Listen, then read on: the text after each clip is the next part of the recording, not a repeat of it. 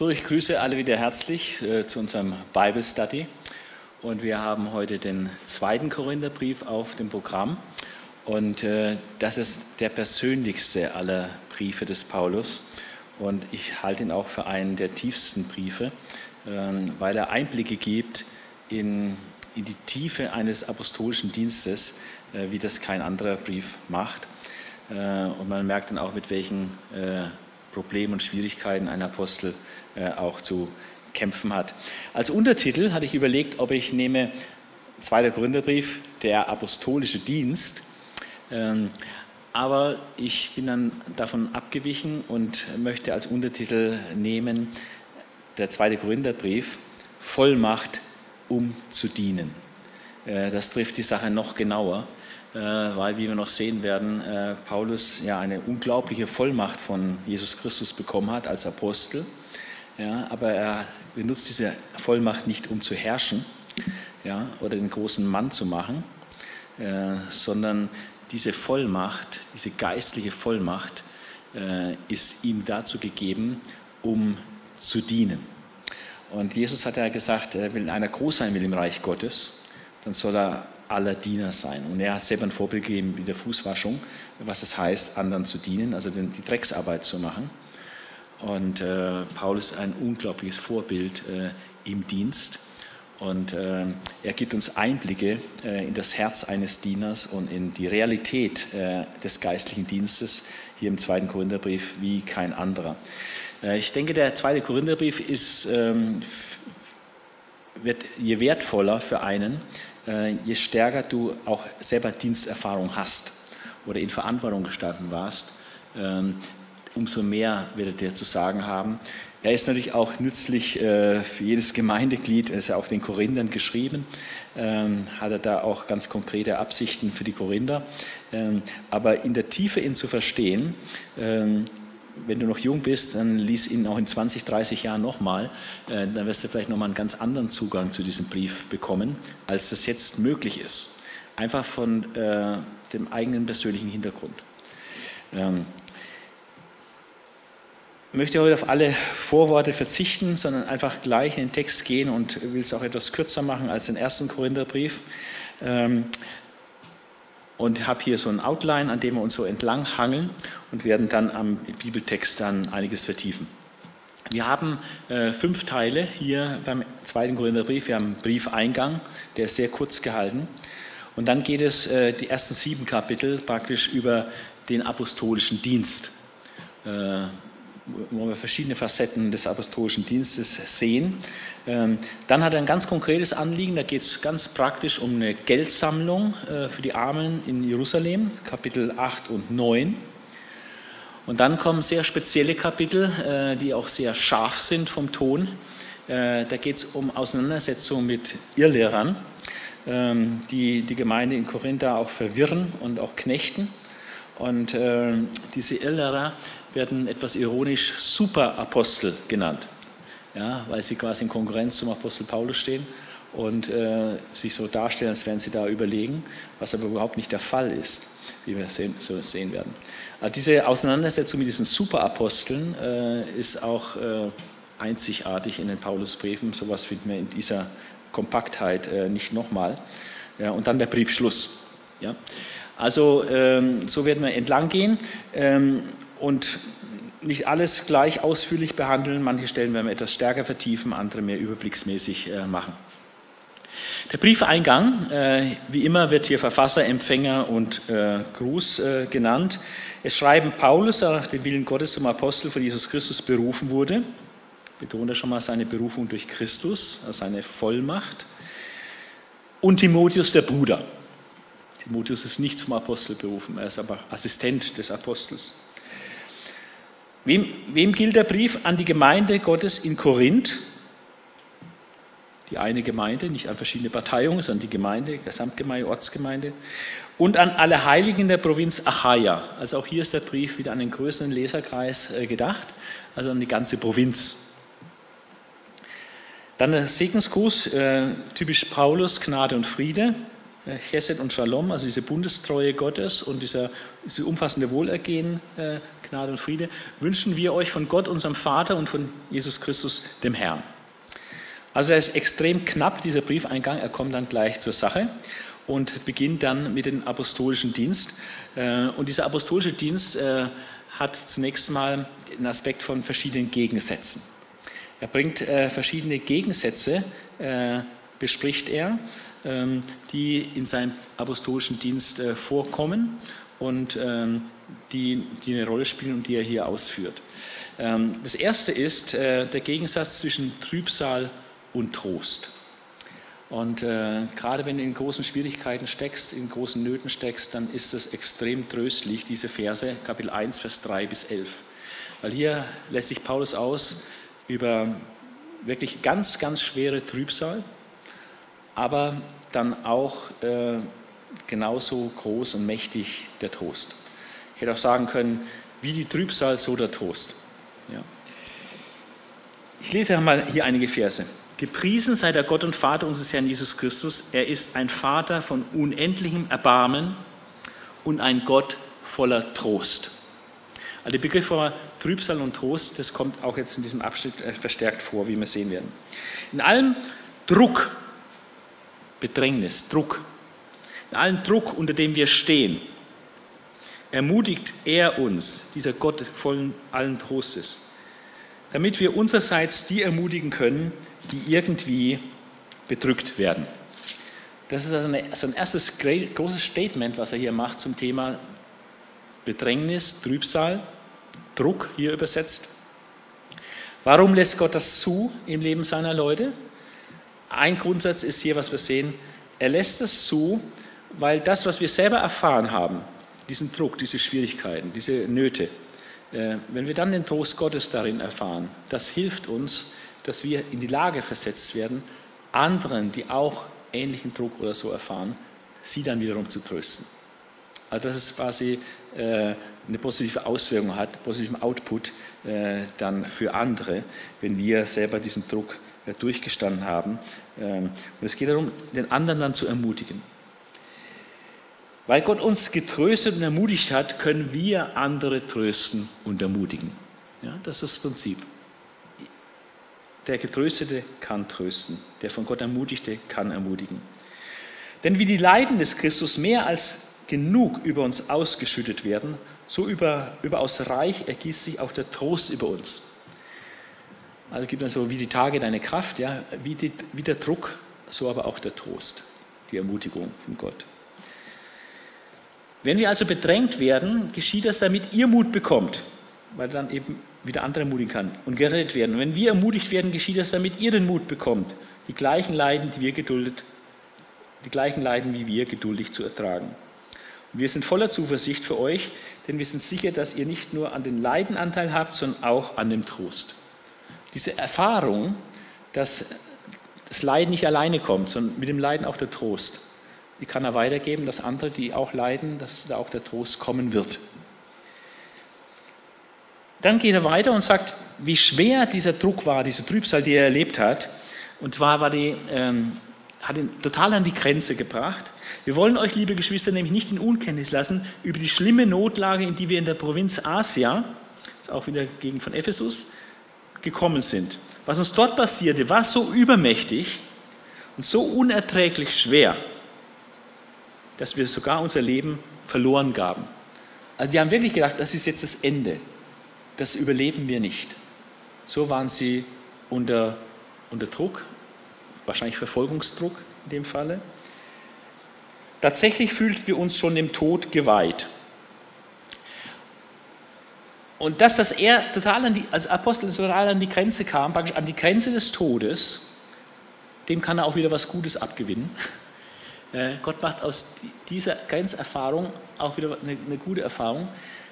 Und zwar sagt er hier, so ein Spitzensatz in Vers 9, wir sollten eben lernen, unser Vertrauen nicht auf uns selbst zu setzen, sondern auf Gott, der die Toten lebendig macht. Also diese Grenzerfahrung, dass er so nah an den Tod gekommen ist, alle Hoffnung aufgegeben hat, das noch zu überleben, hat ihn wieder fokussieren lassen, nicht auf sich zu vertrauen, auf seine Kraft und Fähigkeit oder ja, sein Geschick, sondern auf Gott, aber nicht unbedingt Gott, der ihn jetzt da rettet, dass er überlebt, sondern auf Gott zu vertrauen, auf den, der Tote lebendig macht. Also wieder diese Jenseitsperspektive. Sehr interessant, weil er schreibt an die Korinther, wie wir vom ersten Korinther wissen, gab es ja einige, die da sagten, es äh, gibt keine Auferstehung der Toten. Hat er da versucht, äh, hat er gründlich widerlegt in Kapitel 15 vom ersten Korintherbrief. Und hier bezeugt er einfach wieder in diesen Grenzsituationen, äh, wo eigentlich keine Rettung mehr zu denken ist, da ähm, gilt es einfach das Vertrauen auf Gott zu setzen, ja, der die Toten lebendig macht. Und das Vertrauen geht über das Grab hinaus. Und er hat uns ja vor dem sicheren Tod gerettet und rettet uns noch. Er hat dann doch die Rettungserfahrung gehabt, ist nicht gestorben. Auf ihm ruht unsere Hoffnung und wird uns auch in Zukunft retten. Also jede Rettungserfahrung, die wir haben, wo Gott uns rausgeholt hat aus irgendeiner Not, äh, hilft uns für die Zukunft wieder Vertrauen zu schöpfen, dass er das auch wieder tun kann und auch tun wird. Er wird uns auch in Zukunft retten, wenn auch ihr durch eure Gebete mithelft, Gebete helfen, dass, und das hat wieder zur Folge, wenn dann das Gebet erhört worden ist und sie gerettet worden sind, wenn auch ihr eure Gebete mithelft, dass viele Gott für das Gnadengeschenk danken, das wir erhalten haben. Also ein erster typischer Gegensatz, äh, enorm schlimme Trübsal, aber auch enorm kräftiger Trost. Ein zweiter Gegensatz, den er behandelt, ist also mehr praktischer Art. Da geht es, dass er eine Besuchsabsicht geäußert hat, dass er nach Korinth kommen wollte und dann aber aus bestimmten geistlichen, seelsorgerlichen Gründen äh, doch auf diesen Besuch zunächst verzichtet hat. Also die Spannung zwischen Besuchsabsicht, er kommt, und dann doch Besuchsverzicht, äh, um sie zu schonen, sagt er. Ja. Und das äh, führt er aus. Äh, es geht also nicht darum, dass er unzuverlässig wäre, dass er halt sagt, er kommt, dann kommt er einfach nicht, ja. sondern er wollte kommen, äh, hat es nötig befunden zu kommen, um bestimmte Dinge zu regeln, ähm, aber die waren noch gar nicht reif dafür, äh, auch Korrektur anzunehmen. Und er hat sich dann entschieden, ähm, doch noch zu warten ähm, und dass sein Besuch nicht einfach ein Fiasko wird, äh, wo er dann nur noch trauriger wird, äh, weil da einfach keine Korrekturbereitschaft da ist. Manchmal ist Timing ist auch sehr wichtig und ähm, irgendwie hat er von Gott wohl äh, vielleicht auch durch Mitarbeiter, die ihm da informiert haben, ähm, einfach kein Ja gehabt, jetzt zu kommen und hat also die Besuchsabsicht zurückgestellt und erstmal darauf verzichtet, um dann zu einem späteren Zeitpunkt zu kommen. Ähm, ich lese da nur zwei, einige Verse aus. Ich rufe, Vers 23 heißt, ich rufe Gott zum Zeugen für mich auf, nur um euch zu schonen, bin ich noch nicht nach Korinth gekommen. Also nicht, weil er unzuverlässig ist. Wir sind nicht Herren über euren Glauben, sondern Helfer zu eurer Freude. Denn im Glauben steht ihr fest. Es geht nicht darum, sie zu beherrschen und äh, da Kommandos zu geben, sondern sie zur Freude zu führen. Ja, äh, Helfer, Apostel als Helfer zur Freude. Tolles Dienstverständnis. Mein Dienst ist, anderen zu helfen, sich in Christus zu freuen. Und ich entschloss mich also, nicht noch einmal zu euch zu kommen, um euch nur wieder traurig zu machen. Denn wenn ich euch Kummer bereite, wer soll mich dann noch froh machen? Ja, und so weiter. Ähm, ich schrieb euch damals aus großer Bedrängnis und innerer Beklemmung mit vielen Tränen, aber ich wollte euch nicht traurig machen. Also manchmal macht man Leute traurig, äh, wenn man sie ermahnt, wenn man Dinge sagt, die nicht richtig laufen. Das macht Leute traurig oder äh, Zucht einfordert, äh, Konsequenzen einfordert. Ja. Und ähm, die Korinther sagt, er schüttet wirklich sein Herz aus und sagt, ihr solltet vielmehr sehen, wie sehr ich gerade euch liebe. Obwohl er sie traurig gemacht hat, indem er Dinge kritisiert hat und ange, angeprangert hat, die nicht gut sind. Ja, das hat sie traurig gemacht. Aber es ging nicht darum, sie traurig zu machen, sondern ähm, es ist Liebe, Korrektur aus Liebe. Also das war so ein zweiter Gegensatz, die Besuchsabsicht, die er dann aus seelsorgerlichen Gründen äh, verschoben hat und dann äh, erstmal auf den Besuch verzichtet hat. Dann auch das Thema Bestrafen und Verzeihen. Ist auch wieder so ein Spannungsfeld. Ähm, da war einer, der eben schwere Sünde gelebt hat und der wurde bestraft, da wurde Gemeindezucht geübt. Und das hatte seinen Platz, das war richtig, das hatte auch seine Zeit. Ähm, aber eine Bestrafung hat auch ein Ende, muss dann auch mal zu Ende kommen. Und ähm, hier sagt für den Betreffenden genügt nun die Bestrafung durch die Mehrheit von euch. Also die meisten haben sich äh, dieser Gemeindezucht auch angeschlossen, haben dann auch den Kontakt gemieden mit ihm äh, und ihn da isoliert, äh, weil er nicht von der Sünde ablassen wollte. Ähm, aber jetzt, nachdem er praktisch diese Bestrafung erfahren hat und diese Korrektur erfahren hat, dass sein Verhalten nicht richtig war, ähm, sagt er, jetzt sollt ihr eher verzeihen und trösten, damit er nicht in Verzweiflung getrieben wird. Also er muss schon spüren, dass er was falsch gemacht hat, aber er soll nicht so isoliert werden, dass er in die totale Verzweiflung kommt. Ähm, oder soll so lange anhalten, dass er dann verzweifelt. Ähm, also Strafe hat seine Zeit, aber auch dann das Verzeihen und die Wiederherstellung hat seine Zeit. Ähm, und deshalb bitte ich euch, beschließt, ihn wieder in Liebe anzunehmen. Also wahrscheinlich ist es der, über den Gemeindezucht geübt worden ist, der dem Satan übergeben worden ist. Also vielleicht ist es der vom ersten Korintherbrief, vielleicht ist es auch jemand anders. Aber jetzt ist die Zeit äh, zu verzeihen. Und der Begriff verzeihen kommt hier äh, ganz oft vor, Vers 7, verzeihen, trösten, äh, dass er nicht in Verzweiflung kommt. Vers 10, ver, verzeiht, verzeihen, verziehen, verzeihen, viermal in Vers 10. Also nach der Bestrafung muss es auch, sollte es wieder eine Wiederherstellung geben und auch ein echtes Verzeihen. Ähm, ein letzter Gegensatz, den er in Kapitel 2 bringt, ist der Gegensatz zwischen äh, Wohlgeruch und Geruch des Todes. Und das hat mit seinem äh, Dienst zu tun. Ähm, er sagt, dass er in Troas war und die gute Botschaft von Christus zu verkündigen. Und er hatte sogar eine tolle missionarische Möglichkeit, eine offene Tür, Menschen zum Glauben kommen. Aber innerlich hat er keine Ruhe ähm, wegen äh, den Korinthern. Äh, hat ihn einfach beschäftigt, diese Unordnung, die es da gab.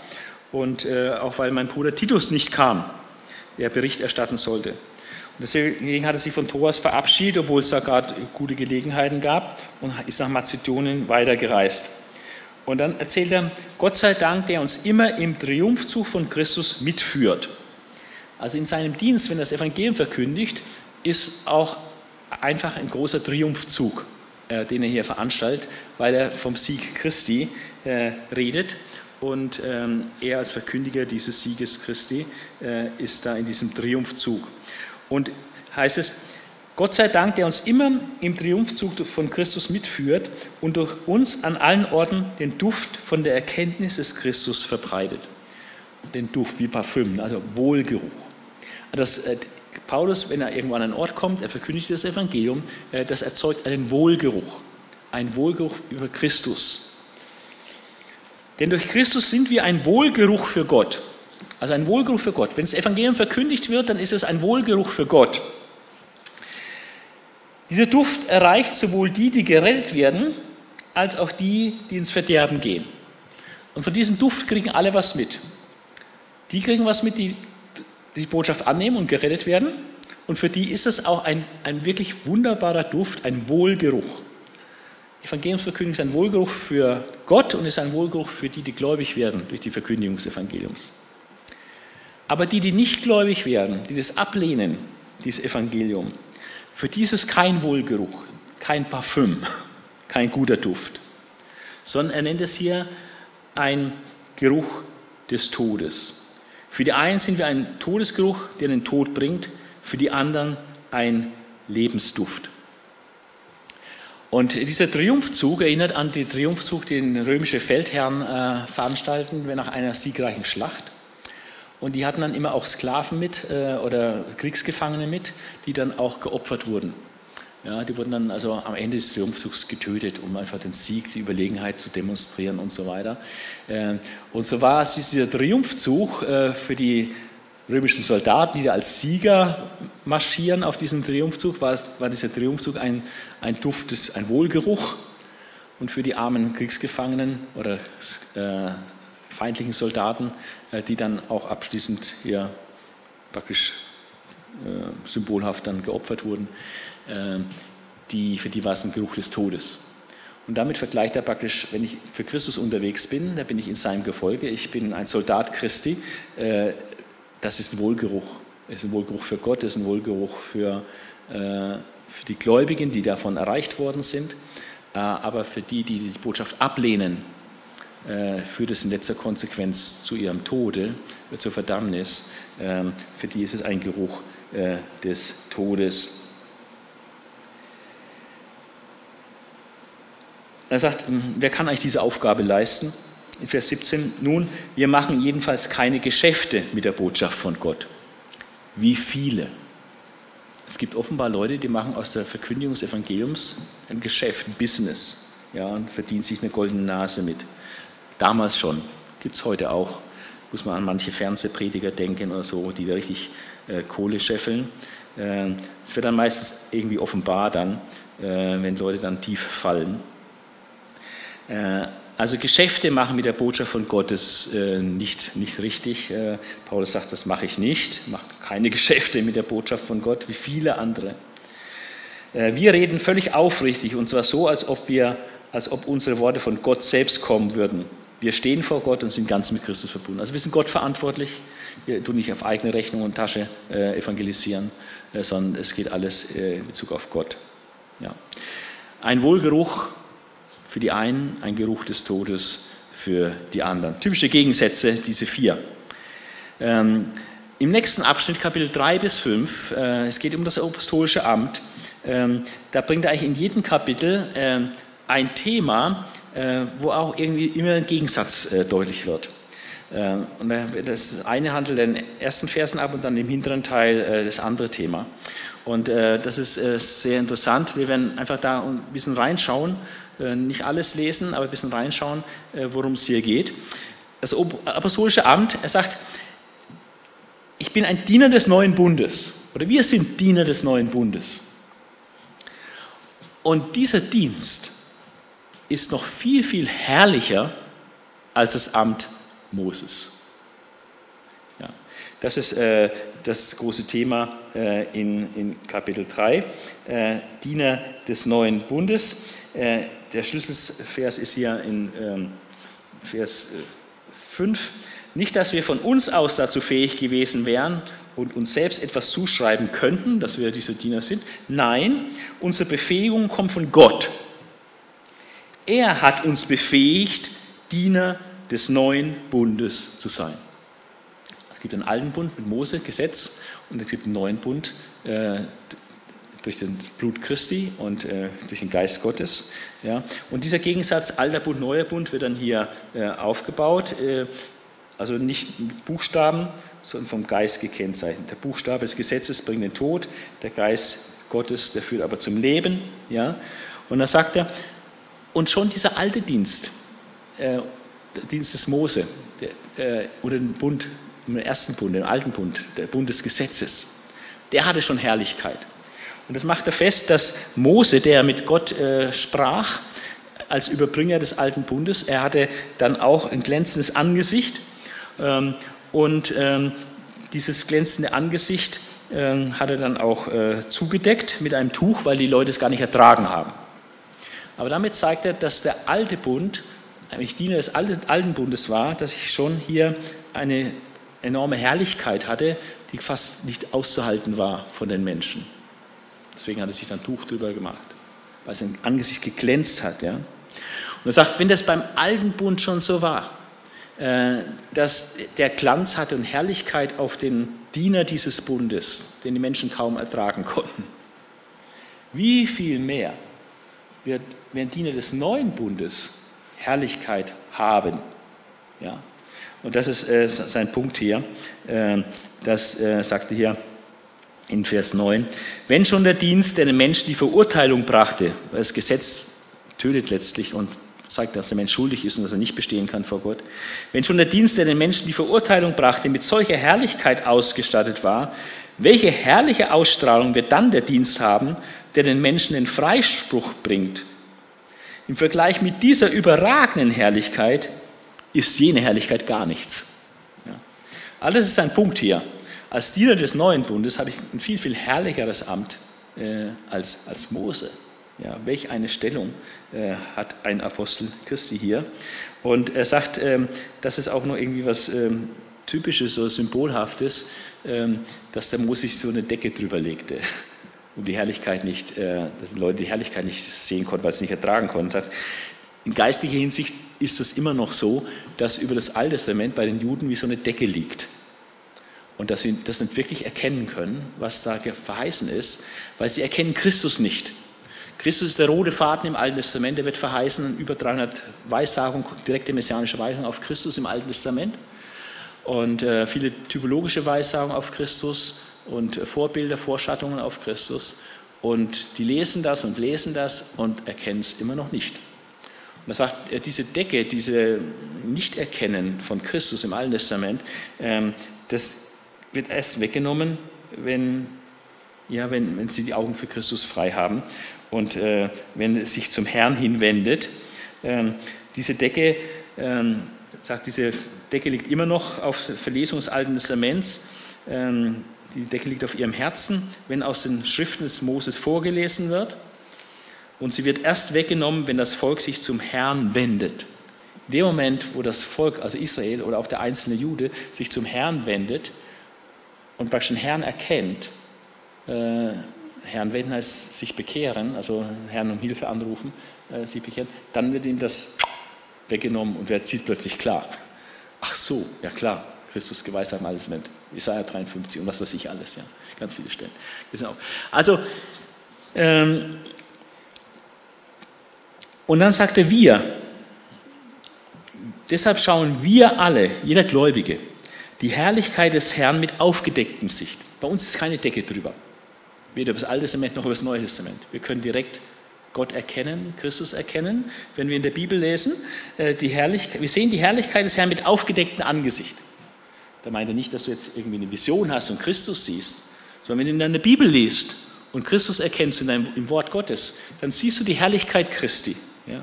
Wir sehen die Herrlichkeit Christi mit aufgedecktem Angesicht. Ähm, wir sehen sie noch nicht eins zu eins, wie sie wirklich ist. Wir sehen sie wie in einem Spiegel, die sind nicht so gut wie unsere Spiegel, die damaligen Spiegel, also irgendwie so Messingspiegel, also wie so Metallspiegel. Ja. Also, aber du siehst schon, klar, schon was, aber nicht ganz so klar wie wir in unseren Spiegeln. Wir sehen wie in einem Spiegel und werden so sein Bild immer ähnlicher. Das ist eine hochinteressante Methode. Wie werden wir Christus ähnlich? Wir werden sein Bild ähnlicher, ähm, wenn wir seine Herrlichkeit anschauen. Wir sehen sie, also die Herrlichkeit des Christus, die Herrlichkeit des Herrn, wie in einem Spiegel und werden so seinem Bild immer ähnlicher. Denn seine Herrlichkeit verwandelt uns. Also im Anschauen von Christus werden wir Christus ähnlicher gemacht. Je mehr wir uns mit Christus beschäftigen, desto mehr wird die Art Christi uns prägen und uns bestimmen, unseren Charakter formen. Und das wirkt der Geist. Das alles bewirkt der Geist des Herrn. Also Christus anschauen, seine Herrlichkeit anschauen im Wort äh, und dadurch wirst du in das Bild Christi verwandelt. Diener des neuen Bundes, viel herrlicher als das Amt Moses. Das nächste ist die Botschaft der Herrlichkeit des Christus, aber in Schwachheit und Leiden. Ein brutaler Gegensatz, äh, ist ein Geheimnis. Ähm, diese Botschaft von Christus ähm, ist ein helles Licht, wird hier verglichen, in Vers 4, Kapitel 4, Vers 4. Also Vers 3. Wenn, wenn, denn wenn unsere gute Botschaft dennoch verhüllt erscheint, so ist das nur bei denen der Fall, die ins Verderben gehen, bei den Ungläubigen, bei denen der Gott dieser Welt das Denken verdunkelt hat, damit sie das helle Licht des Evangeliums nicht sehen. Die Botschaft von der Herrlichkeit des Christus der Gottes Ebenbild ist. Die Ungläubigen sehen das nicht. Wir erkennen das. Denn wir predigen nicht uns selbst, sondern Christus Jesus als den Herrn. Und weil wir zu ihm gehören, betrachten wir uns als eure Diener. Denn der Gott, der einst aus der Finsternis heraus Licht aufleuchten ließ, bei der Schöpfung, es werde Licht, hat das Licht auch in unseren Herzen erstrahlen lassen. Das Evangelium von Jesus Christus. und die Herrlichkeit Gottes auf dem Angesicht von Jesus Christus erkennen lassen. So wie damals aus der Dunkelheit es werde Licht, Licht war es, ist in unseren Herzen Licht geworden, indem wir Jesus Christus erkennen durften. Äh, und Jesus Christus als die Herrlichkeit Gottes, als Ebenbild des unsichtbaren Gottes. Also wir erkennen Christus im Wort. Das Licht des Evangeliums ist uns im Herzen aufgegangen. Und das ist die Botschaft, die Paulus äh, und alle Prediger, Verkündiger des Evangeliums verkündigen. Die Botschaft von der Herrlichkeit des Christus, dem Ebenbild Gottes. Aber diese Botschaft haben wir in Schwachheit und Leiden. Ja. Das in den folgenden Versen. Diesen Schatz, Vers 7, tragen wir aber in zerbrechlichen Gefäßen. Und jetzt sage ich mir einmal nur ein paar Verben unterstrichen in den nächsten Versen, äh, die zeigen, wie dies ausschaut, dieses in Schwachheit und Leiden. Einfach nur die Stichworte. In zerbrechlichen Gefäßen. Von allen Seiten werden wir bedrängt, oft ratlos, verfolgt, niedergestreckt. Immer und überall tragen wir das Sterben von Jesus an unserem Körper herum. Als Lebende sind wir ständig dem Tod ausgeliefert. In uns ist Tod. Also Leiden äh, gehört dazu. Leiden bei denen, die das Evangelium verkündigen. Denn wir wissen, wieder dieses Wissen, denn wir wissen, dass der, der den Herrn Jesus auferweckt hat, auch uns mit Jesus auferwecken und zusammen mit euch vor sich hintreten lassen wird. Also die Hoffnung ist nicht hier auf Erden letztlich, sondern die Hoffnung ist letztlich immer die Auferstehung, äh, dass wir dann bei Christus sein werden. Äh, dann wird alles gut. Aber hier auf Erden ist Schwachheit und Leiden. Es geht noch weiter in Vers 16, äußerlich aufgerieben. Ja, und er sagt, diese, es ist eine kleine Last unserer gegenwärtigen Not. Im Licht der Ewigkeit eine kleine Last unserer gegenwärtigen Not. Diese kleine Last unserer gegenwärtigen Not schafft uns ein unermessliches, ewiges Gewicht an Herrlichkeit. Also durch Kreuz zur Krone, wie bei Christus, wie auch durch Leiden zur Herrlichkeit, das ist einfach äh, Gottes Weg. Ähm, und dazu gehört halt, äh, wenn das so ist, dass wir durch Leiden zur Herrlichkeit gehen und diese Herrlichkeit hier in unserem Leben nicht immer so sehen, objektiv, ja, sondern dass da viel Schwachheit, viel Leiden da ist, alles, was er hier aufgezählt hat, ja, äh, verfolgt, bedrängt, ratlos, dem Tod ausgeliefert und so weiter. Das zeigt, dass wir eben nicht im Schauen leben können, äh, sondern im, Glauben leben müssen. Ähm, uns, die wir nicht auf das Sichtbare starren, äh, wie das Kaninchen auf die Schlange, schauen wir das Sichtbare an, erstarren vor dem Sichtbaren, sondern nach dem Unsichtbaren Ausschau halten. Denn alles, was wir jetzt sehen, vergeht nach kurzer Zeit. Also in Gottes Licht der Ewigkeit ist alles kurz, was hier auf Erden ist. Das Unsichtbare aber hat ewig Bestand.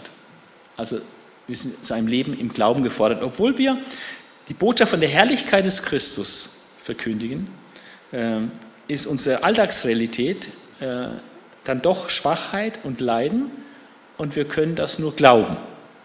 Ja, wir sehen es noch nicht so umgesetzt, wie wir es gerne hätten. Und dritter Aspekt des apostolischen Dienstes ist dann diese Ewigkeitsperspektive. Äh, und aufgrund der Liebe Christi und der Botschaft von der Versöhnung haben wir diese Ewigkeitsperspektive. Also das ist in Kapitel 5, er spricht davon, wir wissen jetzt, wenn unser irdisches Haus, das Zelt unseres Körpers abgebrochen wird, erhalten wir eine Wohnung von Gott, ein nicht von Menschen gebautes, ewiges Haus im Himmel. Also es geht nicht um Vollendung hier auf der Erde, sondern es geht um das ewige Haus im Himmel, an dem wir teilhaben dürfen, eine Wohnung von Gott. Es geht um einen himmlischen Leib. Ähm, der irdische Körper wird dann abgebrochen, wie ein Zelt abgebrochen wird. Ähm, und wir haben das nicht gern, wenn dieses Zelt abgebrochen wird, wenn wir sterben. Wir wollen nicht, wollen nicht gern entkleidet werden von diesem Leib. Wir wollen gerne überkleidet werden mit dem neuen Leib. Ähm, und das Ganze ist eben im Glauben haben wir das und noch nicht im Schauen. Am liebsten würden wir diesen Leib verlassen, sagt er, aber noch sollen wir ein bisschen hier in diesem Körper bleiben. Es tut noch Not. Eigentlich sind wir hier in der Fremde, sind noch nicht daheim. Daheim sind wir dann im Himmel, aber äh, hier sind wir in der Fremde. Liebe wären wir schon jetzt zu Hause. Ähm, und Wir müssen dann alle vor dem Richterstuhl des Christus erscheinen und dann wird jeder den Lohn für das bekommen, was er in seinem Leben getan hat. Mag es nun gut oder schlecht gewesen sein. Also im Lichte der Ewigkeit leben, da ist unsere wirkliche Heimat. Vor Gott müssen wir uns verantworten, vor dem Richterstuhl Christi. Äh, und dann bekommen wir den Lohn. Und ähm, dass wir überhaupt diese Ewigkeitsperspektive haben können, liegt einfach an der Liebe Christi, dass Christus uns so sehr geliebt hat, dass er auf die Erde gekommen ist, für uns gestorben ist. Und da sagt er noch so einen Spitzensatz in Vers 14 und 15. Und äh, das finde ich immer interessant. Wenn ich die Frage stelle jetzt, weshalb ist Christus für uns gestorben? Da würde von den allermeisten wie aus der Pistole geschossen kommen, naja, Christus ist gestorben für unsere Sünden, damit unsere Sünden vergeben werden können. Ja, das stimmt, völlig richtig. Aber hier steht was, äh, was wir nicht immer sofort auf dem Schirm haben, aber was absolut dazugehört, äh, was Gott hier äh, sagt, weshalb Christus eigentlich für uns gestorben ist. Er sagt, denn die Liebe des Christus umfängt uns, wenn wir erklären, einer ist für alle gestorben, also sind sie alle gestorben. Also der Tod Christi für uns war praktisch unser aller Tod. Wir sind mit Christus gestorben, mit ihm gekreuzigt, gestorben, begraben. Ja. Wir, sein Tod war mein Tod, also der Tod von allen Gläubigen. Wir sind gestorben, von daher von der Sünde frei, weil wir gestorben sind mit Christus. Und jetzt kommt der Spitzensatz, warum ist er gestorben? Er ist für sie gestorben, damit sie nicht mehr für sich selbst leben, sondern für den, der für sie gestorben und auferweckt worden ist. Warum ist Christus für die Menschen gestorben? Nicht nur, um die Sünden wegzunehmen, ja, aber er ist für sie gestorben, damit sie nicht mehr für sich selbst leben, sondern für den, der für sie gestorben und aufweckt worden ist. Christus ist für dich gestorben, damit du für ihn lebst. Und Christus ist für dich gestorben, auch für dich auferweckt worden, damit du für ihn lebst. Und, äh, und er hat uns die Botschaft der Versöhnung gegeben, äh, dass wir das den anderen Menschen jetzt sagen, die Christus noch nicht erkannt haben. Ja? Ähm, er hat uns aufgetragen, anderen mit dieser Versöhnung zu dienen, ihnen das bekannt zu machen, dass es möglich ist, mit Gott versöhnt zu werden. Dazu sollen wir unser Leben hingeben, unser Leben einsetzen, egal in welchem Beruf wir jetzt stehen, müssen nicht alle vollzeitlich sein, egal wo wir stehen, welchen Beruf wir sind, welchen Stand wir sind, ist es unsere Aufgabe, von dieser Versöhnung zu reden und Menschen damit bekannt zu machen, damit sie auch versöhnt werden können. Ja, die, Gott hat uns die Botschaft der Versöhnung an übergeben, nicht den Engeln, sondern den Menschen. Wir Menschen sind verantwortlich dafür, dass die anderen Menschen von dieser Botschaft der Versöhnung hören. Das ist unsere Aufgabe, auch als Kirche, als Gemeinde, äh, ist unsere Aufgabe, Hauptaufgabe, die Botschaft von der Versöhnung auszubreiten. So sind wir nun Botschafter für Christus und es ist Gott, der durch uns andere Menschen ermahnt. Wir bitten im Auftrag von Christus, nehmt die Versöhnung an. Das ist unser Job. Wir sollen andere bitten, nicht niedermachen nicht kritisieren, sie einfach bitten, bitte nehmt doch die Versöhnung an, die Christus für euch äh, gewirkt hat. Nehmt die Versöhnung an, die Gott euch anbietet. Er hat den, der ohne Sünde war, für uns zur Sünde gemacht, dort am Kreuz, damit wir durch ihn zur Gerechtigkeit kommen, mit der wir vor Gott bestehen können. Eine wunderbare Botschaft, da brauchen wir uns nicht zu schämen, das ist die beste Botschaft und die sollen wir ausbreiten. Ewigkeitsperspektive, aufgrund der Liebe Christi, weil er diese Initiative ergriffen hat und für uns gestorben ist. Und er hat uns das, die Botschaft der Versöhnung nun gegeben, dass wir das den anderen sagen, damit sie auch eine wunderbare Ewigkeitsperspektive haben. Ermahnung und Ermutigung, Kapitel 6 und 7. Er ermahnt, die Gnade Gottes nicht vergeblich zu empfangen. Er führt dann aus, dass er in jeder Lage sich als Diener Gottes erweist kann da hoch sein, kann niedrig sein. Und äh, da wird wieder das deutlich von dieser Schwachheit und von diesem Leiden äh, im Dienst Christi. Äh, auch in Kapitel 6 habe ich wieder viele Verben oder Worte angestrichen, die von diesen Leiden zeugen.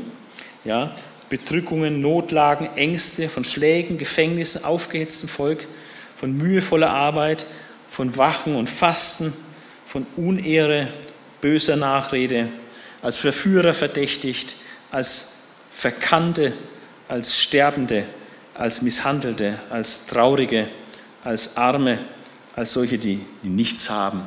All das ist die Realität äh, der Apostel, ähm, so unterwegs zu sein, äh, mit viel Leiden. Aber in all diesen Leiden äh, zeigt sich dann auch ihre Bewährung. Äh, deswegen habe ich da eine andere Farbe für die, was, was Bewährung ist. Und genau in den gleichen Versen, die ich jetzt gerade gelesen habe, das Kapitel 6, Vers 4 bis Vers 10, wo diese Liste ist mit den vielen Leiden, die er als Aposteler durchmacht. Genau in dieser Liste findet sich auch, dass er sich erweist als Diener Gottes äh, durch Standhaftigkeit, ja, Reinheit, Verständnis, Geduld, Güte, durch den Heiligen Geist, ungeheuchelte Liebe. Er redet die Wahrheit, er macht das in der Kraft Gottes. Er gebraucht die Waffen der Gerechtigkeit zum Angriff und zur Verteidigung. Ähm, er dient in Ehre. Er hat auch gute Nachrede. Er ist wahrhaftig. Er ist anerkannt, nämlich von Gott und Menschen oft verkannt, aber von Gott anerkannt. Ähm, als Sterbende, aber die doch leben. Als Misshandelte, aber nicht getötet. Als Traurige, doch die alle Zeit sich freuen als arme Schlucker, aber die, die viele reich machen. Ja? Und als solche, die nichts haben und doch alles, nicht das höchste geistliche Gut, das Heil, die Errettung, die eigentlich alles besitzen. Ja. All diese, diese Spannung musst du einfach aushalten. Äh, hier leiden auf der einen Seite, aber in jeder Lage sich dann auch als Diener Gottes würdig erweisen wie es Paulus hier vorgelebt hat. Und äh, er sagt dann, äh, keine Jochgemeinschaft mit Ungläubigen, lasst euch nicht mit Ungläubigen in dasselbe Joch spannen. Es gibt einfach Grenzen der Zusammenarbeit mit Ungläubigen. Man kann, das passt einfach nicht zusammen. Du kannst nicht mit ungläubigen Leuten Gemeinde bauen zum Beispiel. Das, das funktioniert nicht. Du sollst auch nicht als Christ in eine, in eine Jochgemeinschaft in die Ehe gehen mit jemandem, der ungläubig ist. Das sollst du nicht machen. Ja? Ähm, wie passen Gerechtigkeit, Gesetzlosigkeit zusammen? Licht, Finsternis, Christus und der Teufel, Gläubige, Ungläubige, Tempel Gottes mit Götzen. Passt nicht. Ja. Deswegen äh, zitiert dann auch noch äh, zwei Stellen aus dem Alten Testament. Äh, Absonderung, Trennung von dem Bösen, äh, dann hat man mit Gott intensive Gemeinschaft. Also keine Jochgemeinschaft mit Ungläubigen. Und ein letzter Punkt noch hier zum ganzen Thema apostolischer Dienst. Freude über die Einstellungsänderung durch Gott gewollten Schmerz ähm, in Kapitel 7. Dadurch, dass er sie ermahnt hat und auch hart durchgegriffen hat an manchen Stellen, hat er ihnen Schmerzen zugefügt. Aber das war ihnen heilsam, es war heilsamer Schmerz, es war gottgewollter Schmerz. Der Ausdruck gottgewollter Schmerz kommt hier äh, mehrfach vor, in Vers 9, 9 bis 11 äh, kommt es mindestens vier, vier bis fünf Mal vor. Der, der von Gott gewollte Schmerz. Und der hat etwas Positives bewirkt, er hat ihre Einstellung verändert und darüber kann er sich jetzt richtig freuen. Äh, da hat er auch lange darauf warten müssen, auf die gute Nachricht, dass diese Einstellung geändert hatte, dass sie ihre Einstellung geändert hatten. Aber es hatte dann tatsächlich dazu geführt, dass ihre Betrübnis, die Paulus ihnen gebracht hat, durch die Kritik, äh, durch die Korrektur, äh, dass dieser von Gott gewollte Schmerz äh, zu ihnen ihre Einstellung verändert hat zum Guten. Und darüber kann er sich nur riesig freuen und sie können sich auch darüber freuen, äh, dass sie jetzt wieder auf, in der Spur sind. Also das waren noch einige Ermahnungen, Ermutigungen in Kapitel 6 und 7. Und jetzt verlassen wir dieses Thema apostolischer Dienst und kommen zu einem ganz, ganz praktischen Thema, ähm, zur Art, zur Frage Geldsammlung für verarmte Gläubige. Äh, es ist fantastisch, ich war selbst begeistert, wie ich hier die Kapitel 8 und 9 äh, genauer studiert habe. Ich kannte die nicht schon, aber habe es dann jetzt noch mal ein bisschen genauer angeschaut. Äh, wie Paulus das macht, dass ähm, die Gläubigen ähm, geben für die armen Gläubigen in, Jerusalem. Und da hat er zwei Kapitel verwendet dafür. Und es sind eigentlich elf elf Sachen, was er macht, ähm, elf Aspekte und Prinzipien äh, und äh, Argumente, die er so bringt, äh, um sie zur Teilnahme an einer Sammelaktion für die verarmten Gläubigen in Jerusalem zu bewegen. Ähm, ich nenne die einfach mal hier nur, man kann das dann nachstudieren und auch hier nachlesen anhand der Versangaben. Er sagt, es, nehmt euch ein Beispiel an den Mazedoniern. Gute Sache, auf positive Beispiele zu verweisen. Dann sagt er, diese Geldsammlung ist jetzt einfach eine Gelegenheit, die ihr nutzen könnt. Nutzt sie. Eine Gelegenheit, die Echtheit eurer Liebe zu zeigen. Ihr könnt sagen, wir lieben die Geschwister dort, aber jetzt könnt ihr zeigen, dass ihr sie wirklich liebt, dass es echt ist, eure Liebe, indem ihr jetzt auch was tut für sie. In dem Fall jetzt konkret äh, ihnen finanziell helfen, unter die Arme greifen in ihrer Not. Er sagt auch, nehmt euch ein Beispiel am Sohn Gottes. Ähm, denn ihr kennt ja die Gnadentat unseres Herrn Jesus Christus, in Vers 9 sagt es. Er, der reich war, wurde bettelarm für euch, damit ihr durch seine Armut reich würdet. Also Christus, der reich war in der Herrlichkeit Gottes, ist Mensch geworden, armer Mensch, am Kreuz geendet, ist ganz arm geworden, äh, war ja auch ohne Vermögen hier auf Erden, ja, völlig blank, ja, äh, und äh, ist arm geworden um uns Willen, damit wir geistlich reich würden. Also Beispiel Christi natürlich. Dann sagt Paulus, die Teilnahme, die ist gut für euch. Macht's, es ist gut für euch, ich sag's euch, es ist gut für euch. Er sagt auch, ihr habt ja damit schon angefangen letztes Jahr. Im ersten Korintherbrief sehen wir ja schon, dass es schon Tipps gibt für das Sammeln. Jetzt ist Zeit ins Land gegangen. Er sagt, ihr habt schon angefangen damals. Also bringt das begonnene Werk zu Ende. Macht, macht einfach fertig, bringt es zu Ende. Und es, es geht nicht darum, dass ihr beraubt werdet, sondern es geht um einen Ausgleich. Äh, der Mangel auf der einen Seite nicht in Jerusalem und der Überfluss, der bei euch herrscht, gegenwärtig, das soll ausgeglichen werden. Gleicht es aus ja, äh, wie so kommunizierende Röhren, äh, dass der Pegel ausgeglichen wird. Ja. Ihr sollt nicht Mangel haben, aber euer Überfluss, den ihr jetzt habt, wie die Deutschen auch einen riesen Überfluss haben im Moment, die können jetzt viel Mangel ausgleichen bei anderen. Ja. Merken wir jetzt auch äh, aktuell, wie viel da auch äh, ukrainischen Flüchtlingen gegeben wird und so. Das ist gut. Ausgleich. Euer Überfluss kann den Mangel von anderen ausgleichen. Er, er, plädiert auch ganz stark für eine transparente Umsetzung dieser Geldsammlung. Da ist von Titus die Rede ähm, und dass da noch ein Bruder äh, geschickt ist, dann, dass die Gemeinden ähm, auch Reisegefährten bestimmt haben, die das Geld dann überbringen, damit es auch alles seine Ordnung hat und gut ankommt. Ja, und wir, also Paulus ist auch involviert. Und er hat ein ganz wichtiges Prinzip, ähm, sagt, ähm, dass wir wollen vermeiden, dass man uns verdächtigt, wenn wir diese große Spende allein verwalten. Es soll alles möglichst transparent sein und dass kein Verdacht entsteht, er hätte da irgendwas abgezwackt oder so. Ähm, wir wollen vermeiden, dass man uns verdächtigt, wenn wir diese große Spende allein verwalten. Es liegt uns sehr daran, dass alles einwandfrei abläuft, nicht nur vor Gott, sondern auch vor den Menschen. Ganz wichtiges Prinzip. Es soll einwandfrei ablaufen, nicht nur vor den Augen Gottes, der alles sieht, sondern auch vor den Augen der Menschen, dass es einfach transparent äh, und korrekt ist. Sehr wichtig.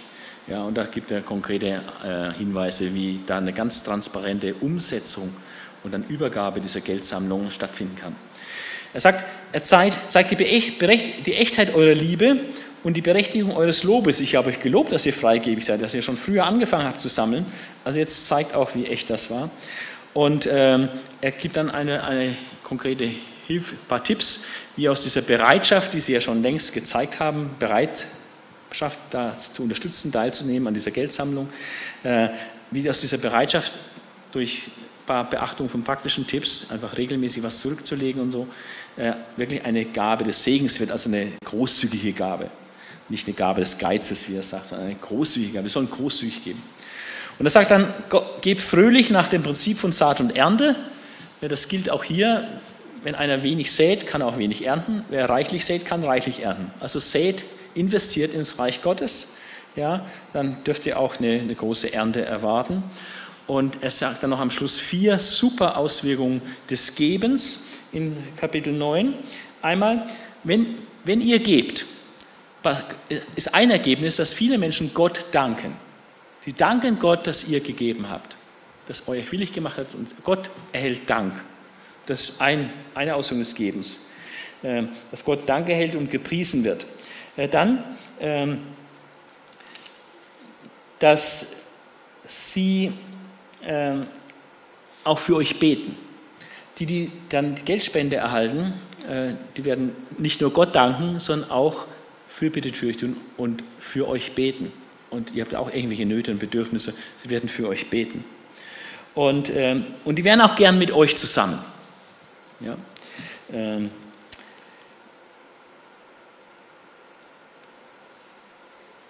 ja, und der vierte, vierte äh, habe ich noch vergessen.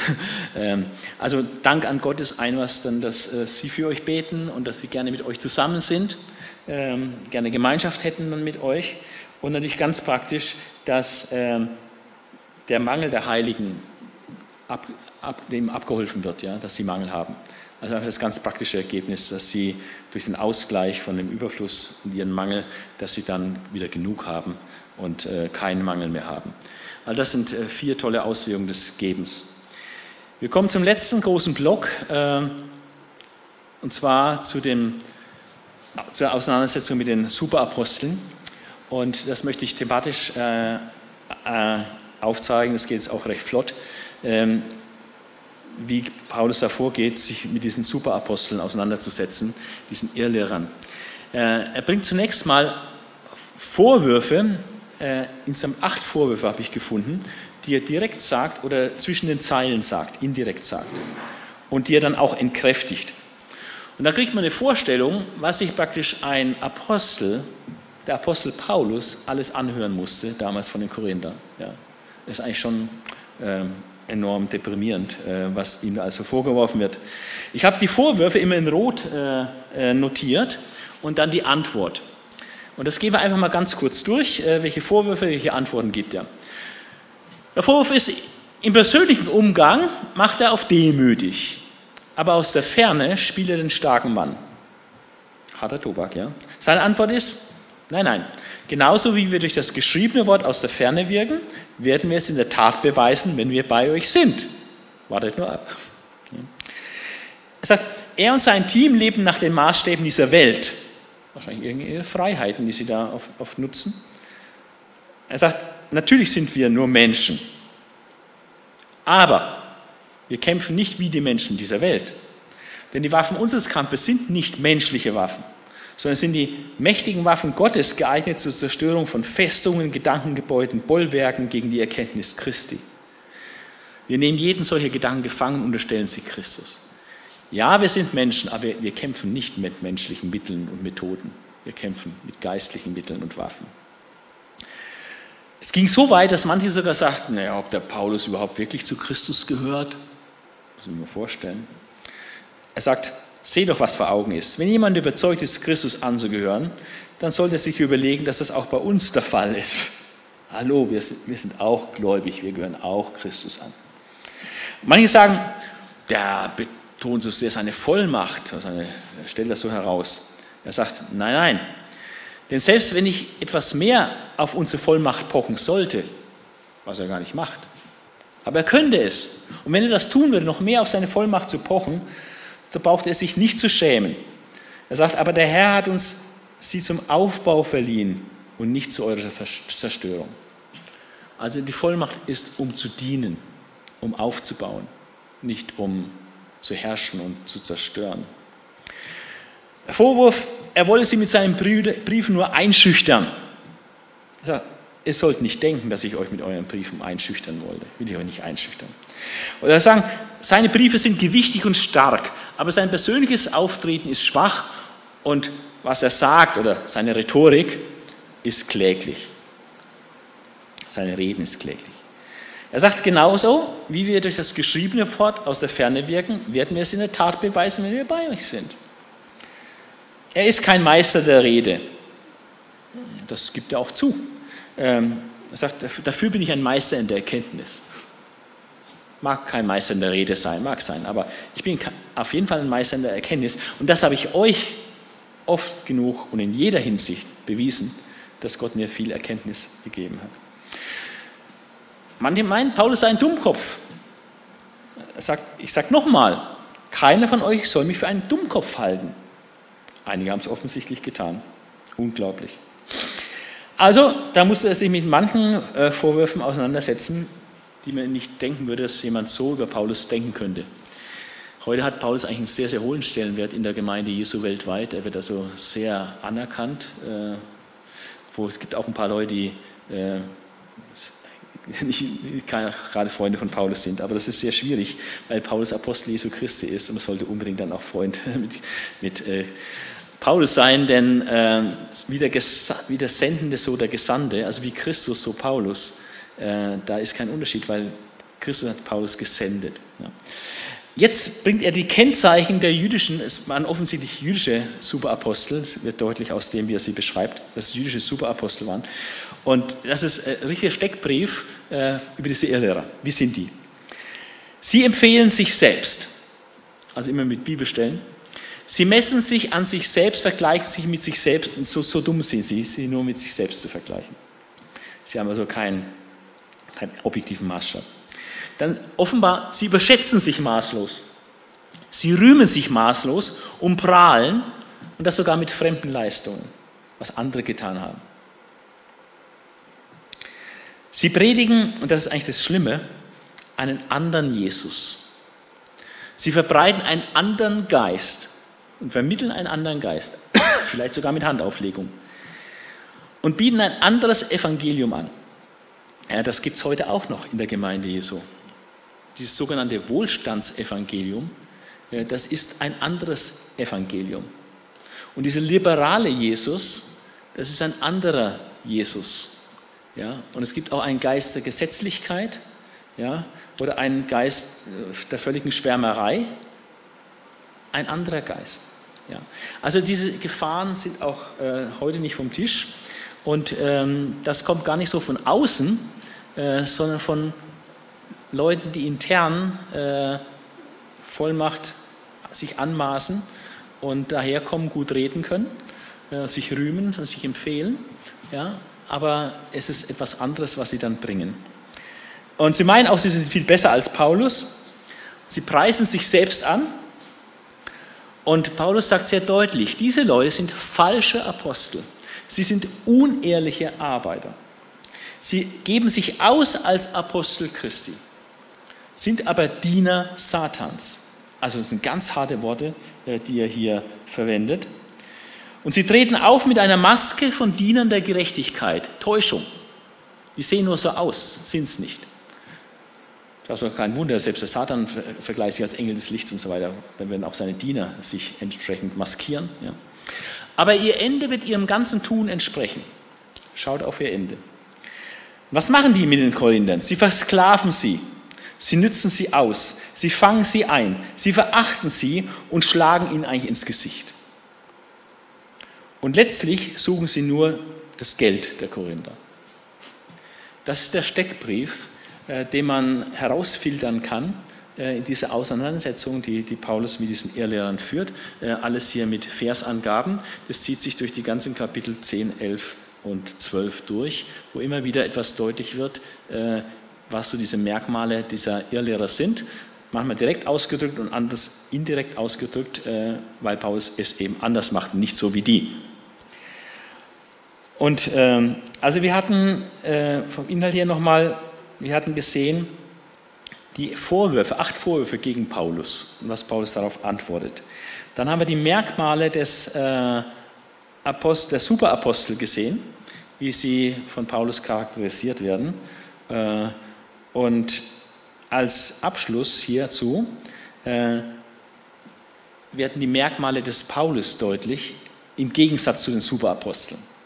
Also was seine Merkmale sind, was ihn auszeichnet. Und das sind jetzt äh, fünf, sechs Punkte, äh, die ich da habe. Oder, ja, sechs, sechs Punkte, die ich da habe. Dann sind wir schon gleich am, am Ende. Also, Zusammenfassung.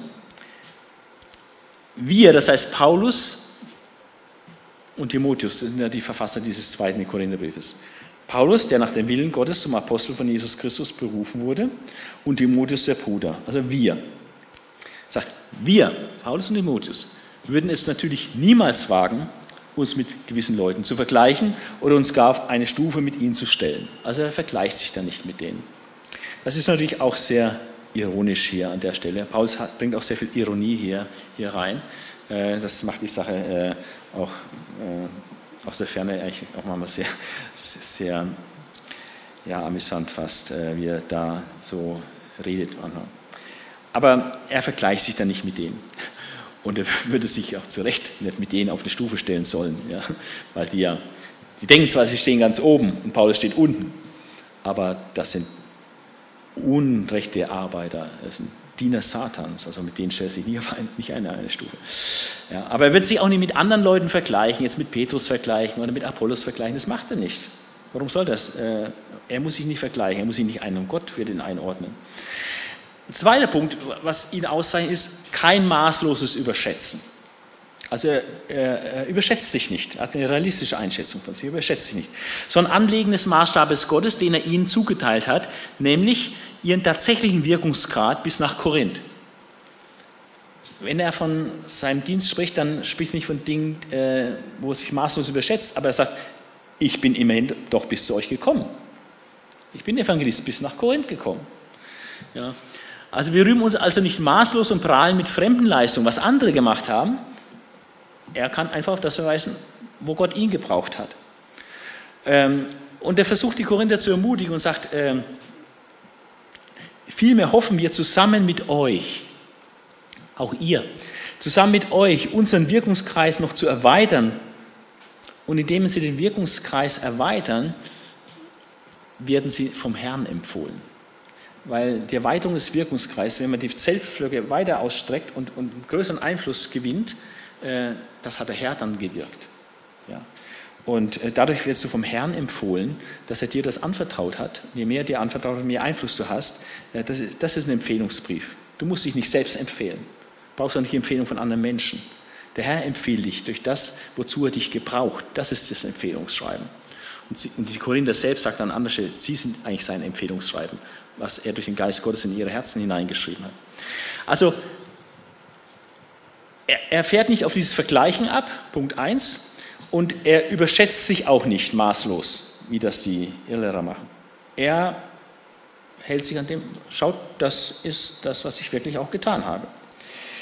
Dann seine eifernde Liebe zu den Korinthern. Er sagt, ich eifere euch mit der Eifersucht Gottes. Äh, und die Korinther hat er als unberührte Braut mit Christus verlobt und er hat Befürchtungen. Er hat Befürchtungen, wie bei Eva, die durch die Schlange verführt worden ist. Und so befürchtet er, dass auch die Korinther verführt werden, jetzt durch diese Superapostel. Und zwar, dass sie einen anderen Jesus, einen anderen artigen Geist und ein anderes Evangelium annehmen. Die sind da nicht stabil und gehen den Leuten da viel zu leicht auf den Leim. Und er befürchtet, dass, dass sie wirklich verführt werden können und verdorben werden könnten äh, durch diesen anderen Jesus, den anderen Geist und das andere Evangelium, was ihn da bringt. Also da ist wirklich Acht zu geben. Gut, die waren ja auch noch nicht so lange gläubig und waren voll aus dem Heidentum, ja. Da kann man auch nicht so die maximale Reife erwarten. Dann, ich denke aber, dass ich nicht schlechter war als eure Superapostel. Auch das ist wieder ironisch. Äh, er hat die Gemeinde aufgebaut, anderthalb Jahre, ja. Dazu bin ich ein Meister der Erkenntnis, was er vielfältig bewiesen hat. Das sagt er nicht so, sondern er hat es einfach auch gezeigt und demonstriert, dass er von Gott eine tiefe geistliche Erkenntnis hat. Und dann bringt er sein Alleinstellungsmerkmal, ein ganz praktisches Ding, was ihn total unterscheidet von den Superaposteln, wo er dran sehen kann, da ist ein Riesenunterschied zwischen den Superaposteln und ihm. Sein Alleinstellungsmerkmal ist, und das ist eigentlich, dass er hier auf ein Recht verzichtet, sein Alleinstellungsmerkmal ist, dass er das Evangelium den Korinthern ohne jede Gegenleistung verkündigte. Haben vorher schon gesehen beim apostolischen Dienst, wo er als Beispiel sagt, ich verzichte auf manche Rechte, die ich habe. Zum Beispiel eine Frau mitzunehmen. Ich verzichte auf das Recht, äh, von, euch äh, finanziert zu werden, bezahlt zu werden für den Dienst. Ja. Und das bringt er hier nochmal an. Äh, ohne jede Gegenleistung habe ich das Evangelium verkündigt. Und das will er auch in Zukunft zur Hand haben. Er wird sehr stark ausgeführt, hat er viele Verse über diese Gepflogenheit von ihm, dass er alles daran setzt, den Korinthern nicht auf der Tasche zu liegen, kein Geld von ihnen zu nehmen. Er hat ein Anrecht darauf, aber er tut es nicht und wird das auch in Zukunft nicht tun. Auch dann nicht, wenn das ihm natürlich völlig unzutreffend noch als, als eine List ausgelegt wird, dass es irgendwie nur so scheinbar macht und dann vielleicht durch die Mitarbeiter, durch die Hintertür dann das Geld noch abkassiert. Äh, nee, nee, geht alles nicht. Timotheus hat sich äh, und Titus hat sich genauso korrekt verhalten wie er oder so. Äh, das heißt korrekt, aber eben verzichtet, ihn nicht auf der Tasche gelegen. Und das ist, ähm, das hätte er gar nicht müssen, aber er hat es bewusst gemacht. Und jetzt umso mehr, äh, weil das machen die Superapostel nicht. Ja? Die waren nicht nach dem Geld von den Korinthern hinterher, große Kollekten einzusammeln für ihren tollen Dienst. Ja? Dann haben sie da Geld mitgenommen. Ja? Und ich kann euch manche Beispiele von äh, Fernsehpredigern erzählen, die ich gehört habe, von Leuten, die dabei waren und gesehen haben, wie da mit umgegangen ist hinter den Kulissen. Es ist erschreckend, ja, äh, was da manche Leute da äh, leben. Es sind nicht alle korrekte Arbeiter. Und dann schlüpft Paulus in die Narrenrolle, äh, wo er sagt, eigentlich will der Herr das jetzt nicht, aber ähm, es muss jetzt mal sein. Ich sage jetzt doch mal, was eigentlich jetzt für mich sprechen würde, sozusagen. Ist eigentlich närrisch, aber er schlüpft jetzt mal in die Narrenrolle äh, und macht sie auch mal ein bisschen groß. Äh, dann kann, äh, will er auch eher so wie die Superapostel, dann will er aber mit folgenden Qualitäten angeben. Womit macht er sich jetzt groß? Er sagt, diesen Hebräer ich auch, diesen Israeliten ich auch, diesen Nachkommen Abrahams ich auch. Also das ist, ist pari pari, also das, das ist alles unschieden in dem Bereich. Aber in folgenden Bereichen, ähm, da übertrifft er die Apostel objektiv. Er sagt, Paulus, er dient Christus sehr viel mehr als sie. Also seine Dienstleistung, sein Outcome, Output ist, ist viel mehr. Äh, er hat viel mehr Mühsal auf sich geladen als sie. Und dann zählt er auf eine Liste mit über zwei Dutzend Beispielen, was er alles gelitten hat. Leute, und das ist unglaublich für ein Menschenleben. Ja?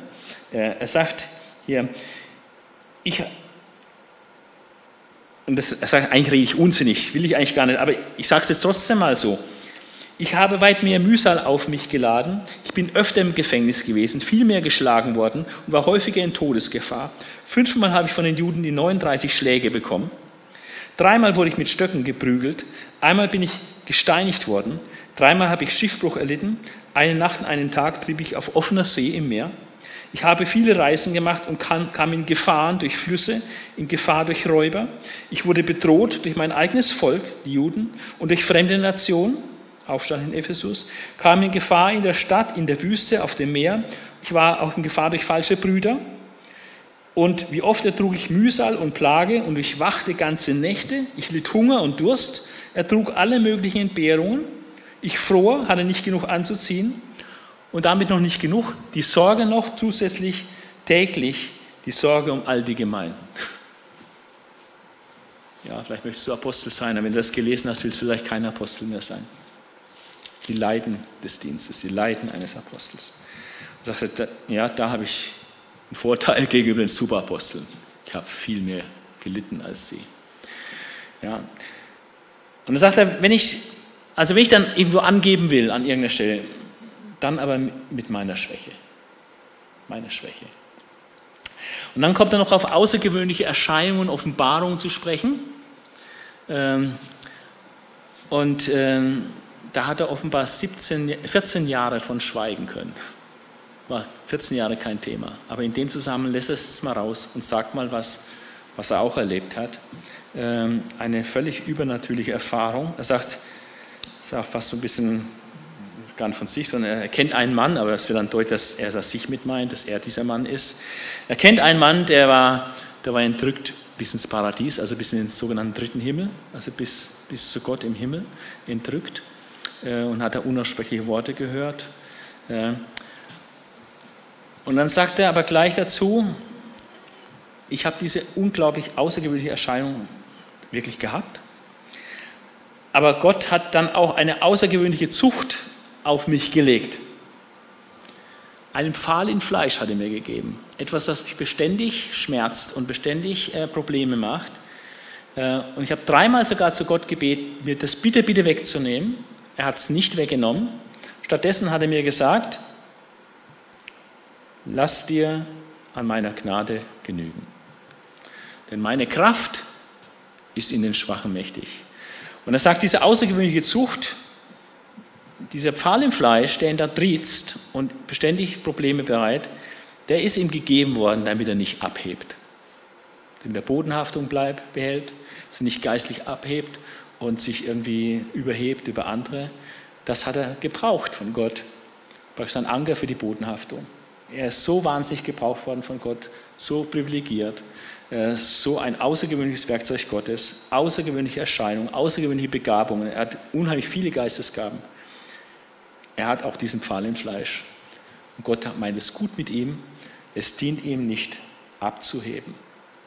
Und manchmal hast du vielleicht auch als Mann im Reich Gottes oder Frau im Reich Gottes irgendwie eine, eine tiefe Not, die du nicht wegkriegst, die bleibt. Und es dient dir nicht abzuheben. Ähm, das Prinzip Stärke durch Schwäche ähm, ist so das, was ihn auszeichnet. Grundlage für, für dieses Prinzip Stärke durch Schwäche ist die, der Zuspruch Gottes, dieser berühmte Vers von 2. Korinther, einer der meistgekannten Verse äh, von 2. Korintherbrief. Meine Gnade muss dir genügen, denn meine Kraft ist in den Schwachen mächtig. Und so ist er stolz auf seine Schwachheit, weil nur so die Kraft Gottes auf ihm ruht. Und er freut sich sogar letztlich über körperliche Schwächen, Misshandlungen, Notlagen, Verfolgung, Ängste um Christi willen, nicht weil er masochistisch veranlagt ist, sondern weil er einfach dieses Prinzip weiß, wenn ich schwach bin, dann bin es nicht ich, der da hier irgendwas hervorbringt, sondern es ist immer, immer nur Gott und Christus, der was hervorbringt. Und dann bin ich stark, weil dann Gott durch mich wirkt. Nicht ich wirke, sondern Christus wirkt in, in mir und durch mich. Wenn ich schwach bin, bin ich stark, weil dann Christus voll zum Zuge kommt. Fazit, ähm, sagt, wenn ich auch nichts bin, so stehe ich diesen Superapostel in nichts nach. Da kann ich voll mithalten, Leute, keine, keine Sorge. Ähm, er sagt auch, die Erkennungsmerkmale eines Apostels sind unter euch geschehen. Und diese Erkennungsmerkmale, woran man einen Apostel erkennt, ist zum Beispiel die Gabe von Zeichen und Wundern und Machttaten. Äh, das ist etwas Typisches, was Gott den Aposteln anvertraut hat. Nicht nur den Aposteln, aber es war ein absolutes Kennzeichen von Aposteln, dass die diese Fähigkeit hatten, Zeichen, Wunder und Machttaten zu tun. Und das hat er auch in Korinth praktiziert. Äh, mit Ausdauer, hat er gesagt.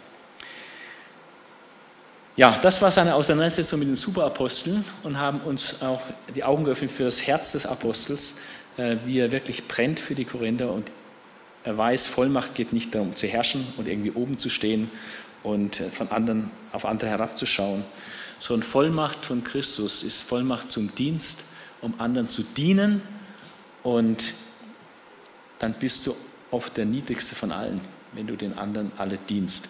Der Briefschluss, ähm, er rechtfertigt sich jetzt äh, für die letzten Ausführungen. Er sagt, äh, es dient nicht dazu, mich hochzumachen, sondern es dient nur dazu, euch aufzubauen. Er hat dann drei Befürchtungen, äh, in Vers 20 und 21 nennt er noch drei Befürchtungen, ähm, die er da, da sagt. Ähm, in Vers 12, Vers 20 bis 21. Denn ich fürchte, dass ich euch bei meinem Kommen nicht so finde, so vorfinde, wie ich es möchte, und ihr und dass ihr mich auch nicht so vorfindet, wie ihr es wollt. Zweite Befürchtung, ich fürchte, dass Streit und Eifersucht, Zorn und Zänkereien, Verleumdung und üble Nachrede, Überheblichkeit und große Unordnung da sein werden. Immer noch. Fürchtet er. Und dann drittens, ich fürchte, dass mein Gott mich nochmals vor euch demütigen wird und ich über viele von euch trauern muss. Ich meine die, die schon früher gesündigt und ihre Einstellung zu diesem schmutzigen, sexuell unmoralischen und zyklosen Leben immer noch nicht geändert haben. Also er ist nicht so sorgenfrei und begeistert nach Korinth gegangen. Er hatte da große Befürchtungen, die dann Gott sei Dank so nicht eingetroffen sind. Ähm, aber es ist kein leichter Dienst. Äh, du hast große Ängste und Nöte, auch dahin zu gehen, weil vieles ja nicht in Ordnung ist. Äh, er kündigt dann sein Kommen an in Schwachheit, aber auch in der Kraft. Er spricht dann von Schwachheit und Kraft äh, dreimal. Schwachheit Christi am Kreuz, aber dann die Kraft, die dann in uns wirkt. Und er wird einerseits in der Schwachheit kommen, aber er kommt in der Kraft Gottes. Ähm, und er mahnt ernsthaft zur Selbstprüfung und Umkehr und es schließt dann mit den Grüßen und den Segenswunsch. Also ein sehr persönlicher Brief, der persönlichste Brief des Paulus, ein sehr tiefgehender Brief, geistlich sehr tiefgehend über äh, die Wesen und Merkmale des geistlichen Dienstes. Ähm, wie am Anfang gesagt, äh, vieles wird man in der Tiefe erst verstehen, wenn man selber mal einige Jahre oder vielleicht Jahrzehnte äh, des Dienstes in der Verkündigung hinter sich hat, äh, dann kann man mit manchen besser mitfühlen. David hat gestern davon gesprochen, zehn Jahre Pastor in Singen. Auch ein Pastorendienst ist nicht immer Zuckerschlecken. Da gibt es viele, viele Kämpfe und auch Nöte und Sorgen und äh, Schwachheiten. Ähm, damit musst du klarkommen. Ja. Äh, das gehört einfach dazu. Und wichtig war bei Paulus äh, der Pfahl im Fleisch, Bodenhaftung ist wichtig. Manchmal brauchen wir vielleicht auch immer wieder das Draufstoßen auf unsere Schwachheit, damit wir nicht abheben. Weil Hochmut ist der Tod von jedem Dienst. Und äh, deswegen müssen wir unbedingt drunter bleiben und eine realistische Sicht von uns auch haben, dass wir Werkzeuge sind, ja im Siegeszug Christi, ähm, aber wir haben diesen Schatz in, in irdenen Gefäßen und es gibt da auch viel Not und Leid in, in diesem Leben. Ähm, nicht nur im Dienst, auch im Leben von jedem Menschen. Ja, das ist einfach in dieser Zeit so.